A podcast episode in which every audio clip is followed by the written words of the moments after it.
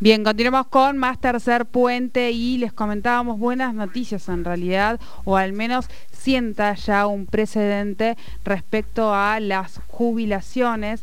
Eh, les decíamos que hubo un fallo, esto es en la Cámara en, Bahía Blanca, que ordena al gobierno pagar la diferencia registrada en 2020 por la suspensión de la movilidad jubilatoria. Nosotros estamos en comunicación con Andrea Falcón, ella es abogada especialista en eh, temas previsionales, ya está en comunicación con nosotros. Bienvenida a Tercer Puente, Jordi Aguiar y Soledad Paja te saludan. ¿Qué tal? ¿Cómo les va? Muy buenas tardes. Buenas tardes, bueno, gracias por atendernos en principio y decía, bueno, es, es una buena noticia porque esto sienta un precedente para eh, los jubilados. ¿Querés contarnos un poquito para ver cuáles son los alcances de este fallo, que si no me equivoco y corregime, esto fue en la Cámara de Bahía Blanca? Sí, hay varios fallos eh, a lo largo y ancho del país. Los del interior, en términos generales, están siendo favorables a los jubilados y los fallos de la ciudad de Buenos Aires, donde tenemos los únicos tribunales del país que se dedican exclusivamente a seguridad social, han sido adversos. Esto es importante mencionarlo. Este fallo en particular acompaña el pedido de los jubilados sobre la suspensión para todos los que nos están escuchando. Recuerden que a los jubilados y pensionados el año pasado se les suspendió la ley de movilidad, que era automática, y se reemplazó por aumentos decididos por decreto. Esto generó una pérdida en todas las jubilaciones, sobre todo comparativamente con la ley anterior, que es la que estaba vigente. Aún los de la mínima perdieron cerca del 7%, los de jubilaciones más altas perdieron arriba del 20%, y entonces el fallo lo que dice es, pueden darse aumentos por decreto, pero no pueden ser menos del 42%, que es en definitiva lo que hubiese dado la ley suspendida. No puede haber pérdida de derechos adquiridos, vamos a decir, de esa fórmula superadora. Exactamente, pone ese límite. En la Ciudad de Buenos Aires no, esa situación no se dio, lo que convalidan los tribunales de la Ciudad de Buenos Aires es que la situación económica grave y de emergencia amerita la confiscación de las jubilaciones. Eso ha sido muy sorpresivo para los abogados que ejercemos aquí, porque lo mismo sucedió en el 2018 con la movilidad el cambio de movilidad de Mauricio Macri y en ese momento los tribunales dijeron que no se podían confiscar haberes. Y además porque en la Argentina de los últimos 20 años, 18 se estuvo en emergencia económica. O sea que parece ser más... estaríamos aplicando absolutamente, sí. Eh, claro. No parece ser una excepción, ¿no? Parece ser la regla, digamos, la emergencia. Pero Además me gustaría llamar la atención sobre otro punto. Cuando la Corte Suprema falló recientemente sobre la continuación de las clases presenciales en la Ciudad de Buenos Aires, específicamente dijeron que la situación de emergencia sanitaria no permitía vulnerar derechos como era la educación presencial lisa y llanamente. Con lo cual creo que la Corte va marcando un norte, ¿no? La situación de emergencia no, no es un vale todo, con lo cual es incomprensible que la Ciudad de Buenos Aires, los tribunales de la Ciudad de Buenos Aires, no acompañen a los jubilados y sí, así lo hagan en el interior. Es eh, un poco la mirada como eh, de distintas varas o el, tema es que uno no espera esto tal vez de la justicia o del Poder Judicial, eh, pensar en, una mirada en, lo que más nos, nos interesa o nos conviene y, y, ahí es donde ponemos la vara, esa es la sensación que da y es lo que uno justamente no está esperando del Poder Judicial.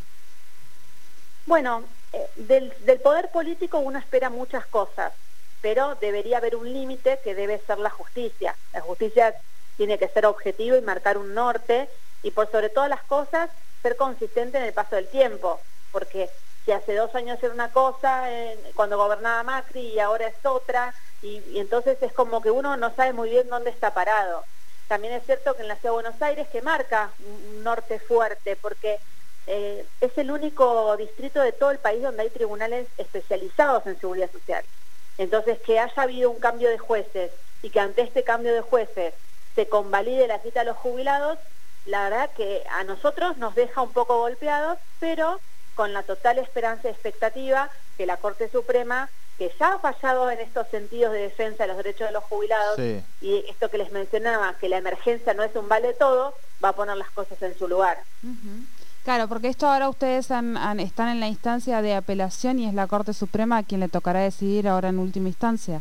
me refiero a los casos no favorables, ¿no? A los de la, justicia lenta no es justicia. Pensemos que los amparos que estaban favorables hace dos años contra la movilidad de Mauricio Macri están todavía resolución de la Corte Suprema. Ahora se suman más de 1.500 amparos presentados en la Ciudad de Buenos Aires contra esta nueva suspensión de la ley de movilidad, porque lo que subyace siempre, esto es transversal a todas las gestiones, por eso les quiero mencionar los dos casos, porque los dos casos hicieron lo mismo. Lo que es transversal es ir recortando derechos en los últimos 100 metros, ¿no? En el último minuto saco, recorto, y no hay ninguna previsibilidad, ningún trabajo a largo plazo para que el sistema sea sustentable y tener que dejar de hacer este, este tipo de acciones que generan litigiosidad.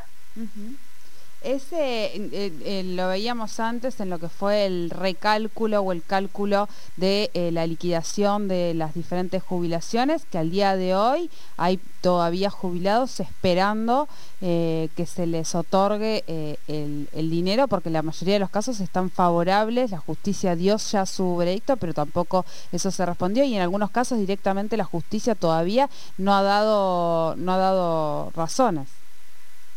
Los, mira, los juicios de reajuste por mala liquidación inicial todavía debe haber unos 400.000 en curso. Se están pagando, la verdad es que se están pagando sobre todo los que están quedando firme ahora, con lo cual en un plazo de unos 3 o 4 años los jubilados están cobrando. Parece mucho tiempo, pero pensando que antes duraban 10 años, realmente no es tanto en este momento. Ahora, es cierto esto que mencionás, ¿por qué tienen que reclamar? ¿Por qué se apelan? ¿Por qué llega a segunda instancia y después tardan en pagar? Cuando en definitiva son cuestiones que ya están resueltas y zanjadas hace casi dos décadas. Pero bueno, esta es la situación y, como ves se siguen sumando después nuevos reclamos y nuevos juicios porque siempre el, presupuesto destinado a los jubilados es tan alto que siempre se tiende a hacer un recorte ahí y muchas veces de manera arbitraria y avasallando derechos adquiridos. Por eso me gusta siempre poner énfasis en decir, así no se puede seguir. Acá hay que hacer un trabajo serio de sustentabilidad del sistema, tentando bases nuevas y pensando en los próximos 20 años. Porque si no, va a ser siempre el cuento de la buena pipa. Recorto, reclaman, recorto, reclaman, recorto, reclaman, esperando que uno de cada diez jubilados reclame, con lo cual de nueve me quedé la plata y bueno, al que me reclama le pago. Claro. E, esto que vos planteas eh, lo escuchamos en nuestro caso, eh, a veces en diferentes eh, temas, el económico, la necesidad de construir consensos mínimos de, mediano plazo. Y, te pregunto en ese sentido, ¿cómo, ¿cómo, se puede hacer en el ámbito específicamente de, lo previsional? Si se puede plantear desde una mesa específica, cómo, cómo poder generar, digamos, la, la, masa crítica también y a los decisores para, para poder avanzar en este estas cosas donde claramente quienes el cambio principal que tienen que hacerlo son aquellos que nos han llevado también a esta situación que tiene que ver con, la política, ¿no? Mira, tu, tu pregunta es tan clave, tan clave, porque en realidad si me preguntas, la primera decisión que hay que tomar como sociedad, y esto no es una decisión política, como sociedad, es si queremos ser un país serio. Si queremos ser un país serio, hay reglas que hay que cumplir. Esto es como Estados Unidos. El que está vacunado no usa barbijo. Y uno dice, y acá en Argentina se lo sacarían todos, anda a probar quién estaba vacunado. Bueno, en Estados Unidos no funciona así. El que está vacunado se lo saca y el que no está vacunado se lo deja puesto. Y esto funciona así porque las reglas se cumplen. Entonces, si queremos ser un país serio, lo primero es consensuar nosotros que ese va a ser el camino y que vamos a cumplir las reglas. Entonces sí, vamos a sentar a los empresarios porque hay que tener más trabajo en blanco. Con uno de cada dos trabajadores en negro es muy difícil que un sistema sea sustentable. Pero también hay que sentar a los gremios. Entonces decirle, ustedes van a participar de esta situación para que esto sea un sistema serio porque hasta ahora lo que hacen es llevarse el dinero. Y después hay que sentar a los políticos. Los fondos de los jubilados lo tienen que administrar un ente realmente independiente porque mientras usan los fondos de los jubilados siempre para equilibrar en la economía que se desbanda para un lado y para el otro, mientras eso siga funcionando así, los fondos de los jubilados se pulverizan. Entonces, la oposición, la justicia tiene que ser parte, la justicia tiene que acompañar y el Congreso, todos, pero todos sentando bases sobre números actuariales. Esto no es una ciencia inexacta, es exacta. Acá hay un actuario que tiene que decir la cantidad de población que va a vivir cuánto tiempo, cuáles son los fondos, los ingresos, cómo se va a... O sea, e-, eso es un país serio. Esto acá no pasa y no parece haber por el momento ninguna decisión para ir en este sentido.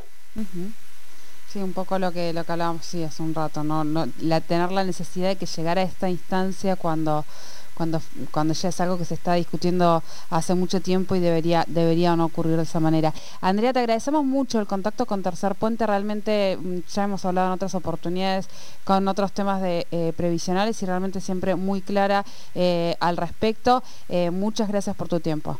No, por favor, ustedes. Un abrazo grande. Un abrazo grande. Hablábamos con Andrea Falcón, ella es abogada especialista en temas previsionales. Eh, em, hablábamos de estos fallos y ella fue ahí muy clara y, esto a distinción creo que merece la pena decirla. Hay un fallo que en, el interior y varios fallos ya han, eh, ido en este sentido, que es ordenar al gobierno pagar la diferencia registrada en 2020 por la suspensión de la movilidad. Recuerdan que con el tema de la pandemia y la emergencia, esto se eh, sancionó y hay algo ahí importante que se dice que esto es un derecho adquirido que debe recomponerse. Bueno, esto es lo que, lo que se ha sancionado a partir de ese fallo, pero no ocurre así con la justicia federal, que tiene distinta vara. Para las clases presenciales sí se establece que la emergencia es un mérito para, eh, eh, no es mérito para, para suspender eh, la, educación de, de, los menores, pero sí la emergencia sanitaria es el argumento para no pagarle esta diferencia registrada a las jubilaciones que fueron suspendidas su movilidad en el año 2020. Subite al tercer puente con Jordi y Sole. La empanada con más historia de Neuquén llega a tu casa. La Casa de las Empanadas.